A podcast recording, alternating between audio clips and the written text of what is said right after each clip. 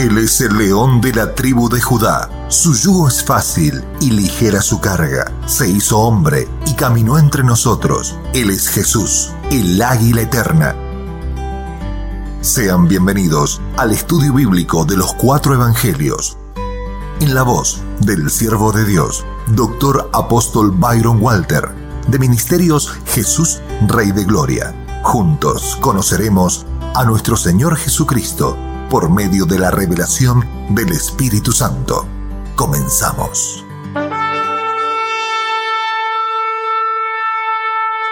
Una bendición. Continuamos con el estudio del Evangelio que escribió Mateo. Recuerde que Mateo quiere decir regalo de Dios. Él era un publicano. Era él, él era alguien que al ser publicano estaba en una situación tan triste, siendo odiado de Israel, siendo odiado del imperio romano, pero bendito, alabado, exaltado sea el Señor, que no solo le dijo, ven, sígueme, y él en su casa invitó a todos los publicanos, como vimos en el capítulo 9, sino que el Dios del universo, aquí en el capítulo 10, le va a dar un honor, un honor sin precedentes que durará por toda la eternidad. El honor de estar en, como uno de los fundamentos de la Nueva Jerusalén, los doce apóstoles del Cordero. Judas tuvo ese honor y no lo supo aprovechar, no lo supo apreciar. Cayó de este ministerio y apostolado, dice el libro de los Hechos capítulo número uno. Hoy entramos entonces llamando a sus doce discípulos les dio autoridad sobre los espíritus inmundos para que los echasen fuera y para sanar toda enfermedad y toda dolencia. Recordemos el final del capítulo 9. Él recorría todas las ciudades, todas las aldeas, enseñando, predicando y sanando a todo aquel que estaba con necesidades terribles y viendo la multitud tuvo compasión de ellas, porque estaban desamparadas y dispersas, como ovejas que no tienen pastor. Y les habló a sus discípulos, a los que agarró desde el capítulo 4 de este Evangelio, sucesivamente, a quienes les enseñó capítulo 5, 6 y 7 las verdades del reino de los cielos, o sea, reino de Dios, que es lo mismo a quienes les mostró el poder que el Padre delegó sobre el divino Señor Jesús, ungiéndolo en el capítulo 8, haciendo sanidades y milagros. Y la primera es un leproso que no tenía por qué estar ahí, pero se arriesgó, se le postró y le dijo, si tú quieres, no si tú puedes. Y él dijo, extendiendo la mano, quiero. Se limpió y luego está la suegra de Pedro, está un centurión con su criado, etcétera, los gadarenos. Entramos al capítulo 9, en donde nos vemos en la casa discipulando a sus discípulos, enseñándoles. En el capítulo 9 vimos a dos ciegos, a quienes el Señor les puso las manos dentro de la casa, la casa de la iglesia en enseñanza, columna y baluarte de la verdad, en donde está la plenitud del que lo llena todo en todo. La preciosa iglesia del Señor Jesucristo que no está dividida, no está dividida por nombres, sino que es una, con un solo Padre, un solo Señor, un solo bautismo, una sola esperanza, sin mancha y arruga, porque el que la santifica con su palabra es el Señor. Y ahí que sana a esos ciegos, les prohíbe el gran Señor. El término en griego es curios, que en hebreo es Adonai, la máxima autoridad. No le digan a nadie.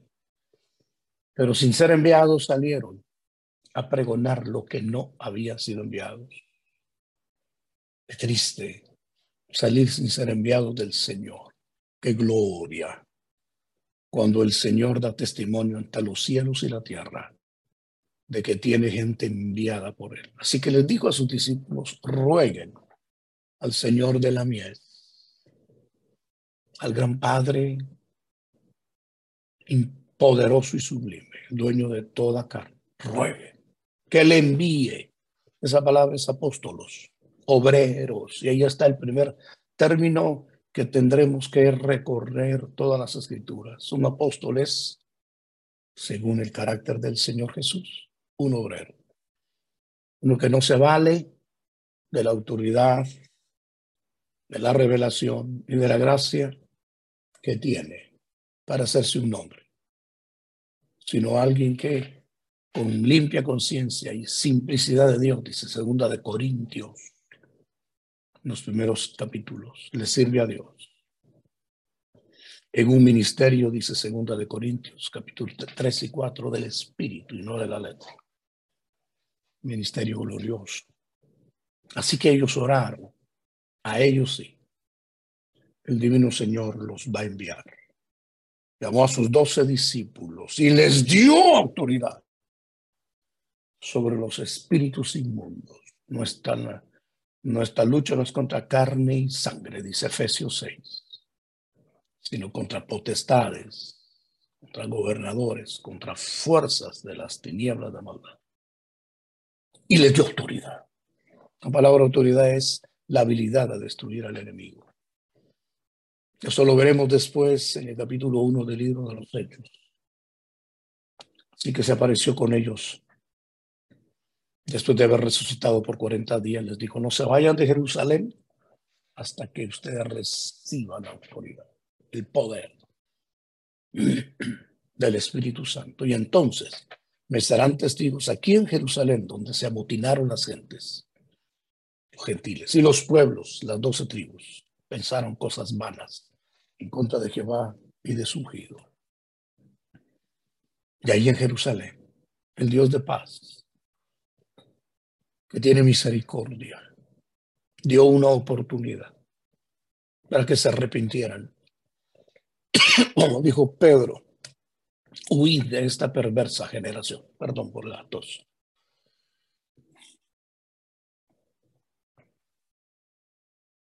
Les dio autoridad. ¿Para qué? Para que echasen fuera a los espíritus inmundos. El reino de Dios prevalece sobre el reino de las tinieblas. Y primeramente el Señor pone en la iglesia, dice 1 Corintios 12, apóstoles.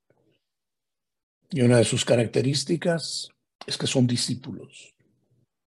Y otra es que son obreros. Obreros. Que están para servir y no servirse.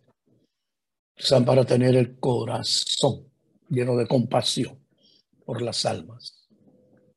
Cuando Pablo entró a, Atenas en el capítulo 17 del libro de los Hechos y se enardecía su corazón de ver la ciudad entregada a la idolatría. Él sabía lo que le vendría a Atenas por estar adorando demonios. Ya fuera demonio. Vino el reino. Dios levantó apóstoles. Es una palabra romana. No era una palabra del Antiguo Testamento. El imperio romano enviaba comitivas que extendieran el reino de Roma. Llegaban a algún lugar, eran buenos marineros, eran buenos constructores, sabían levantar eh, carreteras y levantar casas. Y cuando llegaban al sitio de, determinado, establecían en ese sitio una colonia, una pequeña extensión del reino de Roma. Así el Señor está enviando una comitiva de doce apóstoles. Doce es el número de orden, número de gobierno, número apostólico, número de fundamentos, número de revelación, número de expansión. Número muy lindo como lo es el cuatro, lo es el siete, el diez. Muy importantes esos números. Así que el Divino Señor envió a esos apóstoles para echar fuera demonios. No pueden estar dos en un mismo lugar. O el Señor envía a los que Él llamó desde antes de la fundación del mundo, como Jeremías capítulo 1. Y estos se cuidan a sí mismos porque la unción se puede perder. Por eso en el capítulo 17, lo veremos, estos mismos no pudieron echar un demonio de un niño. Que el Señor le dijo, este, este género no sale sino con mucha oración y ayuno. Quiere decir que un apóstol debe vivir en la cámara secreta con Dios, como dice Hechos 6. No es justo dejar el ministerio de la oración y la palabra para estar atendiendo mesas. Nuestro llamado es estar en la cámara secreta y de ahí oír al Señor a donde nos va a enviar. Después de echar los espíritus inmundos para que los echen fuera, que no pueden estar juntos en un lugar donde está la luz, las tinieblas, para que sanen toda enfermedad y toda dolencia. Las enfermedades, en última instancia, son actividades de demonios. Claro, hay enfermedades por descuido. Alguien se descuida y no, no nos cuida su cuerpo en este tiempo de invierno, pero también hay sanidad divina. Se pedimos perdón. Su bondad es tan grande. Nos quiere sanar. Su reino, el reino de justicia. Y luego dice, y de paz y de gozo. Los nombres de los doce y por primera vez, apóstoles. Un término, como le dije, que se usó en el Imperio Romano. Ahora lo usa el Señor para aquellos discípulos que estuvieron con él, desde el capítulo 4 hasta el capítulo 10 intercesores, como vimos al final del capítulo 9. Por nombre. Nunca volverán a haber más apóstoles del Cordero. Son solo doce. Ya mencioné, Judas tuvo parte, pero lo perdió. Y Matías ocupó el lugar de Judas. Eso es lo que dice Hechos 1. Matías quiere decir, solo Jehová es el Dios de la misericordia. Pero en el capítulo 13 de los Hechos empezamos a ver, y ellos enviados por el Espíritu Santo, la palabra enviado es apóstol. ¿Quiénes? Bernabé y Saulo. Luego vemos el capítulo 15 y son enviados ya no Bernabé, sino Pablo y Silas. Capítulo 16 ya vemos que hay un equipo apostólico en donde está Pablo, Silas, Lucas y Timoteo. Y ahí en adelante encontramos tantos apóstoles del Espíritu Santo como necesidades o determinaciones o perfecta voluntad tenga el Señor. Pero del Cordero, solo dos. Pablo vino a ser un apóstol del Espíritu Santo. Silas también, Lucas también. Tito también. Timoteo también, enviados por el Espíritu Santo. Eso es bueno tenerlo para no caer en actitudes de pleito, estarse peleando uno por cosas que no edifican, pero que hay apóstoles diferentes a los doce, los hay. Los hay. Con las evidencias claras de ser obreros, de vivir en un discipulado de Dios y trabajar en equipo, de no valerse de nadie, con la autoridad de echar fuera demonios y sanar enfermos. Y aquí está el nombre de los doce. Primero, Simón, que quiere decir caña que se mueve por el aire. Pero el Señor lo hace hombre de piedra. Eso lo veremos en el capítulo número 16. Andrés, que quiere decir varonil, su hermano, hablando el mismo idioma, una familia. Jacobo, hijo de Zebedeo. Zebedeo quiere decir un padre muy grande, muy bueno. Y Juan, su hermano. Felipe. No hay que confundir este Felipe con el Felipe que aparece en el capítulo número 6, que es uno de los siete diáconos. Evangelista, no hay que confundirlo. Por en un cierto lugar yo escuché a alguien que los confundió. No, no, no, no. Este Felipe, apóstol del Cordero, estará en la Nueva Jerusalén teniendo un, un lugar de honra. Bartolomé, Este Bartolomé es el que aparece en el capítulo número uno de aquel hombre judío correcto, Natanael, Tomás. Este era un gemelo, Mateo el publicano, quien está escribiendo este libro. Jacobo, hijo de Alfeo, le veo por sobrenombre Tadeo.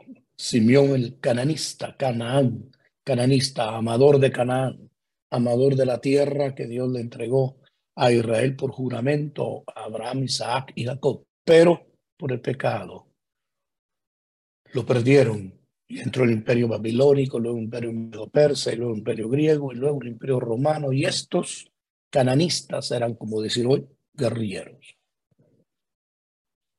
peleando actividades de, de, pararse en contra del imperio romano, que en última instancia Dios lo puso para disciplinar a Israel. Pero el Señor lo llamó para pregonar la gloria del reino eterno. Y Judas Iscariote, Iscariote quiere decir amigo de ciudades, de metrópolis grandes. He conocido ministros que no quieren ir a aldeas, que no quieren comer con las manos. Yo los he conocido. Que dicen así de una manera muy fea. No, yo voy a ver mi chat y mi avión privado. Ese espíritu no es de Dios. Ten cuidado. Mi Cristo en un burro prestado entró a Jerusalén. Siendo rico se hizo pobre para enriquecernos. Claro, en su vida gloriosa de hombre perfecto, él fue próspero en todo. Su ministerio fue próspero. Su vida antes de entrar al ministerio muy próspera. Próspera. Una de las casas donde uno ve un milagro en el capítulo 9 era de él, cuando hacen un hoyo en el techo. Pero nunca hizo alarde de como lo vemos en la enseñanza de David. Señor, me ha dado mis ojos a la vanidad ni, mi corazón a cosas demasiado sublimes para mí. Como un niño, como un niño destatado de su madre está mi alma respecto a ti. Judas, con el adjetivo Iscariote, amigo de Metrópolis. Hace muchos años me dijo alguien, yo tenía un teléfono chiquitito, sencillo. Debería tener un teléfono apostólico. Y le dije, me viene una unción muy fuerte. No me digas que el teléfono va a ser un apóstol. Usted tiene que tener una casa apostólica. Bájate, espumita, porque después del enaltecimiento está la caída. Mejor hagamos tesoros en los cielos y seamos ejemplo de los fieles, como dijo Pablo. Palabra, fe en conversación, en caridad, en espíritu. ¿Debe diezmar un apóstol? ¿O ya es el inalcanzable? Hasta Abraham, dueño de las promesas, tuvo un Melquisedec, por supuesto. Y mire el libro de Gálatas, cuando le dan la diestra de compañerismo los apóstoles del Cordero al apóstol Pablo, apóstol de la incircuncisión, los apóstoles de la circuncisión. No le añadieron nada. La revelación que Dios le había dado a Pablo fue sublime. Y solo le dijeron, acuérdate, acuérdate de los pobres, lo cual hice con toda diligencia. En otras palabras, Pablo administraba sus ingresos, como Dios ordenó en el Éxodo, Levítico, Números y Deuteronomio. Porque la ley moral o de santidad sigue vigente, no la ritual sin duda, indefectiblemente diezmarás. Diezmo está antes de la ley con Abraham, en el tiempo de la ley, cuando Moisés lo, lo explica, y después de la ley, cuando en la carta a los hebreos se habla de Melquisedec. La hay que cuidarla. Judas no la cuidó. El cual también le entregó, también. En él fluyeron unciones de poder echó fuera demonio, sanó enfermos, tuvo parte en este ministerio y apostolado, hechos uno. Pero Pobre hombre, no quiso amar al Señor como Señor. Para él era un esclavo, por eso lo vendió por el precio de un esclavo, que Zacarías el profeta dice, hermoso precio con que me apreciaron. Porque los religiosos que resistieron al Señor también lo tenían como un palabrero. ¡Ah, qué terrible! A estos dos envió Jesús y les dio instrucciones diciendo, por camino de gentiles no vayáis y en ciudades samaritanos no entréis, sino id antes a las ovejas perdidas de la casa de Israel. Esto se llama asignación. Todo apóstol debe vivir cumpliendo la asignación del que le envió. Y no hacer con la unción lo que se le antoje o con la revelación. Él debe vivir como Hechos 6 en la intimidad con Dios. A Pablo en una ocasión, Hechos 16, se le prohibió predicar en el noreste del Asia Menor, norcentro, hasta noroeste. Todo ese recorrido se le impidió por el Espíritu Santo. Hasta que tuvo la gran visión en Hechos 16 de ir a Filipo, ayudar a los de Macedonia. Qué triste. Filipenses 2 apóstoles que buscan lo suyo propio. Eso dice Pablo ahí. Pero los méritos de Timoteo, que como hijo a padre, servía bajo la autoridad de su padre ministerial. Y este padre ministerial bajo la autoridad del Padre, del Señor Dios, con el mismo sentir que hubo en Cristo Jesús. Señor Jesús en el Evangelio de Juan dijo, nada hace el Hijo sin que el Padre que me envió haga las obras. Esto es importante. Esto es clave. Porque dice, segunda de Corintios 6, vamos a dar cuenta de lo que hicimos en el cuerpo. Ahora sea bueno, ahora sea malo. ¿Qué, qué quiere decir eso? Nació en un impulso carnal, humano, una motivación terrenal, o nació en un impulso del cielo. Si nació en una motivación humana, de la carne no nace nada bueno. Romanos capítulo 8. Predicar insinceramente, predicar por ganancia deshonesta, predicar por competencia. Filipenses capítulo número 1 y 2. Eso no es correcto. O estar en la asignación. Eso es diferente. Que Dios nos bendiga el día de hoy. Verso 7, yendo predicar diciendo, el reino de los cielos se ha acercado, sanad enfermos, limpiad leprosos, resucitad muertos, echad fuera demonios, de gracia recibisteis, dad de gracia. Yo sé que tengo que mencionar esto y voy a molestar a mucha gente. Es correcto cobrar para hacer un evento las sillas de más adelante más caras, las sillas un poquito más atrás menos caras. Las sillas de hasta atrás menos caras. No veo a Jesús cobrando, mis amados. No veo. Decirle a sus discípulos, cobren. Veo desde gracia lo que no es de ustedes esto es mío. Ustedes me representan. Toda potestad, les digo al final del Evangelio de Mateo, me es dada en el cielo y en la tierra. Por tanto, apóstolos, id, representan. Presenten una caricatura del Dios Santísimo. Den de gracia. Por eso cuando uno lee vidas de gentes que Dios ha usado en la historia de una manera poderosísima, por ejemplo, Catherine Kuhlman, qué manera de usarla. En una cruzada, una niñita llegó al final de la cruzada ya cansadísima, le dijo, ven a orar por mi mamá. Y le dijo, muy bien, ¿qué carro vamos a ir? No, yo no tengo carro. Entonces ella pagó un taxi, llegó con la señora que estaba enferma, bien enferma. Y oró por ella y Dios la sana. Y lo que ella se está recuperando, la niña le dijo, ¿quieres un té? Sí, dijo Caterina. Y le dio el té en una taza sucia.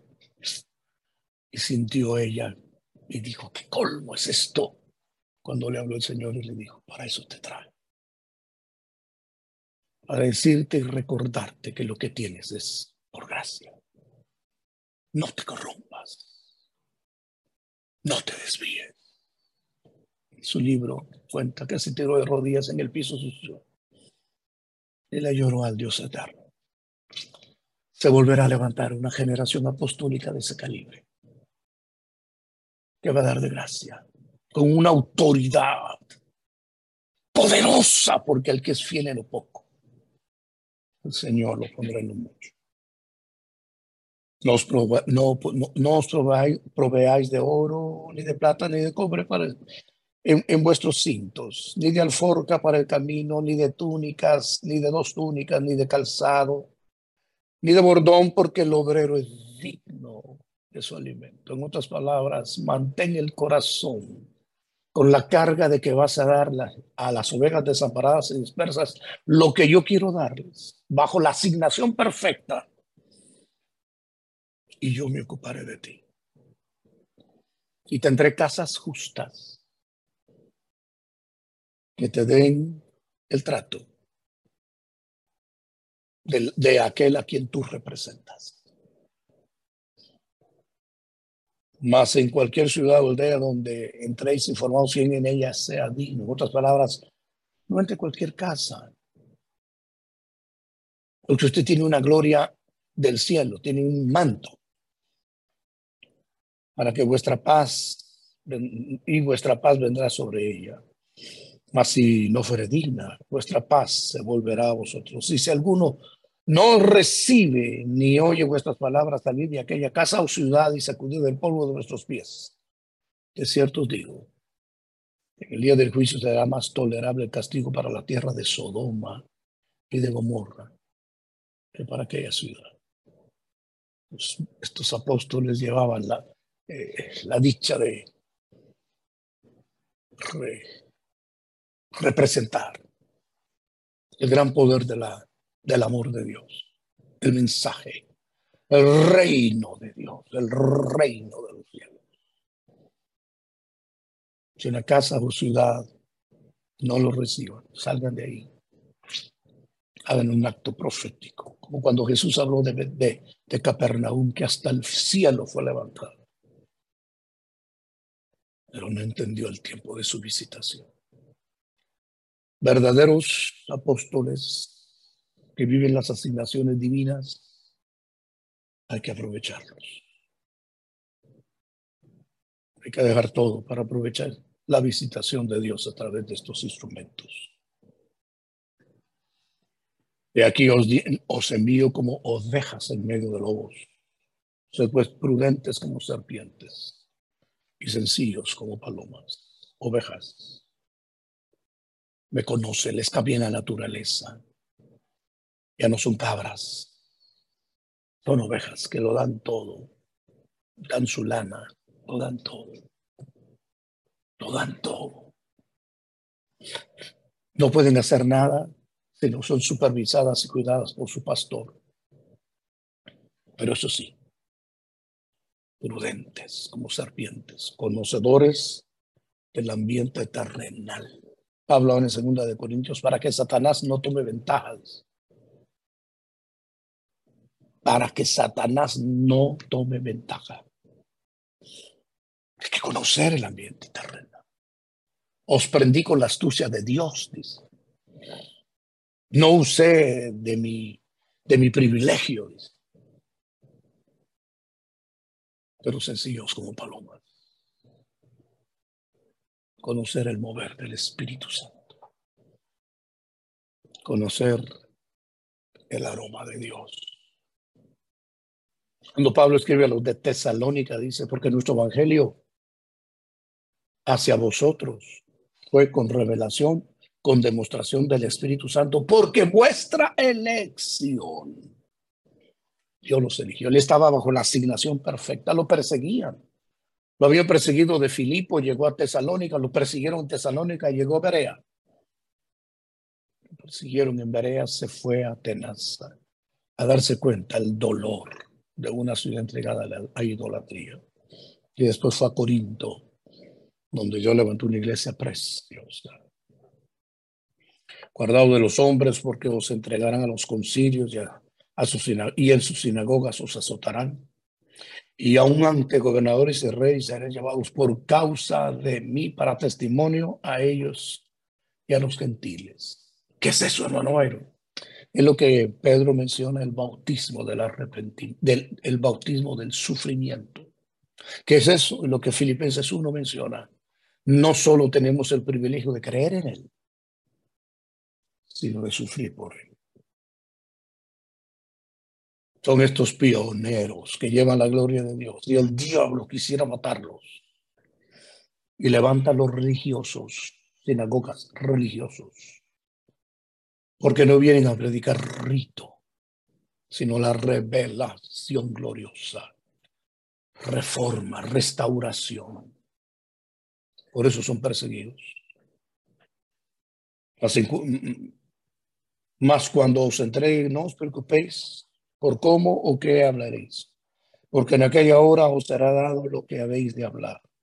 Porque no sois vosotros los que habláis, sino el Espíritu de vuestro Padre que habla por vosotros. El hermano entregará a la muerte al hermano y el padre al hijo, y el hijo se levantará contra los padres y los hará morir, y seréis aborrecidos de todos por causa de mi nombre. Qué triste ser religioso. Tener espíritus de religión ya sea legalismo, ya sea libertinaje. No me toquen a mi virgencita. Qué triste. Qué triste no estar bautizado en la gracia. Qué triste no estar bautizado en el monte de Sión, en la Jerusalén de arriba. Qué triste llevar rito. Qué triste en este tiempo que hay mucha gente que empezó a legalizarse hasta circuncidarse, guardar días, guardar fiestas. Colosenses nunca lo leyeron. Pero qué gloria ver gente que guarda su llamado. Son ovejas, siempre tienen un pastor. Saben conocer los movimientos terrenales y saben conocer los movimientos celestiales. No se mueven de su llamado. Que Dios nos bendiga en el nombre de Jesús. Este capítulo 10 cambia totalmente el desarrollo que lleva el Evangelio que escribió Mateo. Cuando os persigan a esta ciudad, vida a la otra. Porque de cierto os digo que no acabaréis de recorrer toda la ciudad de, Israel antes que venga el Hijo del Hombre. ¿Qué está hablando aquí? Profecía. ¿Qué es eso, hermano? Bueno, se va a evangelizar de nuevo las doce tribus de Israel. Dios volverá a levantar apóstoles de las, apóstoles de la circuncisión asignados para Israel. Y cuando Israel se empiece a evangelizar por esa unción apostólica poderosa, que siempre viene acompañada con la unción profética, siempre, como lo vamos a ver, con la unción magisterial, por supuesto, la unción pastoral, la unción evangelística. Entonces, antes de que se evangelice toda la región de Israel, en medio de persecuciones, que han habido algunos hebreos que han conocido al gran Señor Jesús y han tenido el honor, porque en último caso es honor, que la familia compra un féretro y hacen el servicio fúnebre y van a enterrar ese féretro, dando a entender se convirtió a Jesús. Para mí está muerto. Oh, en estos días que vivimos. Miraremos cómo Dios resucita las ramas originales que dice Romanos 11. El Evangelio cuando empieza en Jerusalén empezó con tres mil hebreos. Capítulo número 4, cinco mil hebreos. Y todos los días el Señor añadía a la iglesia los que habrían de ser salvos, hebreos. Hasta, capítulo 7, hasta los sacerdotes obedecían a la fe, hebreos. Ese es el capítulo número 10 que Pedro llega a gentiles. Capítulo 13 que dos apóstoles del Espíritu Santo son enviados a Chipre y de Chipre a Galacia, o sea, el Asia Menor. Y de ahí siguen predicando en el mundo gentil. Pero Dios volverá a traer el Evangelio de Israel. Y bienaventuradas las congregaciones que saben rogar porque Dios vuelva a salvar hebreos, porque ese es el propósito de Dios. El discípulo no es más que su maestro, ni el siervo más que su señor. Bástale al discípulo ser como su maestro y al siervo como su señor. El padre de la de familia llamaron Belcebú. ¿Cuánto más a los de su casa? Al Señor Jesús lo agredieron, lo trataron, ah, lo trataron terriblemente. Pero él, como dijo Isaías, ¿quién como mi siervo, ciego que no ve, sordo que no oye? Él no se, no se paralizó por lo que decían. Él estaba en la asignación del Padre. Como fuerte y valiente y poderoso en batalla, la concluyó. Y Pablo en él tomó inspiración. Y cuando llegó al final de su carrera, dijo, he guardado la fe. He corrido la carrera. Así que, no temáis, porque nada hay encubierto que no haya de ser manifestado, ni oculto que no haya de saberse. Y nos enseña del temor. ¿A quién hay que temer? Al gran Padre de las luces, a nuestro Dios Santo, que puede tener control sobre nuestra alma y nuestro cuerpo. Si por el Señor alguno de nosotros va a sufrir, el cuerpo es nada más lo que nos van a matar. Y ausentes de este cuerpo, dice Romanos, presente con el Señor. Pero temamos al Señor, porque Él tiene control en nuestro cuerpo y en nuestro espíritu. Y termina el capítulo 10 diciendo, no he venido a traer paz, sino espada. ¿Por qué? Porque la segunda de siete parábolas en Marcos dice, un malo sembró cizaña. Hay hijos de las tinieblas y hay hijos de la luz. Estos nunca se convertirán. Y perseguirán como Ismael al hijo de la promesa. Los perseguirán. Qué triste cuando en la propia casa se levantan enemigos de aquellos que llevan la revelación poderosa o ser fieles al Señor. El libro va a concluir, capítulo 10. El que a vosotros recibe, a mí recibe. Y el que me recibe a mí, recibe. que recibe a los que le envían. Reciben al mismo Dios de la gloria. Que rechaza al que Dios envía. Rechazan al mismo Señor de la gloria. Por eso Saulo le dijo, ¿por qué me persigues?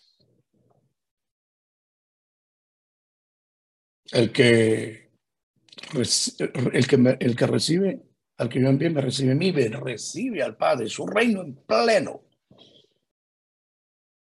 El que recibe a un profeta, por cuanto es profeta, recompensa de profeta recibirá. En otras palabras, estos apóstoles benditos también eran profetas. Por eso en el capítulo 4, no, 5 de los Hechos, vemos a Pedro, una unción profética hacia Ananías y Zafira. Dos ministerios caminan de la mano. El que recibe a un justo, por cuanto es justo, recompensa de justo recibirá. Y cualquiera que dé a uno de estos pequeñitos un vaso de agua fría solamente por cuanto es discípulo. De cierto digo que no perderá su recompensa. Mire, el que recibe a un apóstol profeta, que está en su asignación, está recibiendo al mismo Dios trino que recibe a un justo, discípulo. Por cuanto es justo, no se quedará sin recompensa. El que recibe a un discípulo, hasta el vaso de agua fría, será recompensado. Que Dios bendiga a todos los que oyeron este estudio. Que por el nombre de Jesús este modelo de obreros sea lo que Dios levante en nosotros. Hasta la próxima.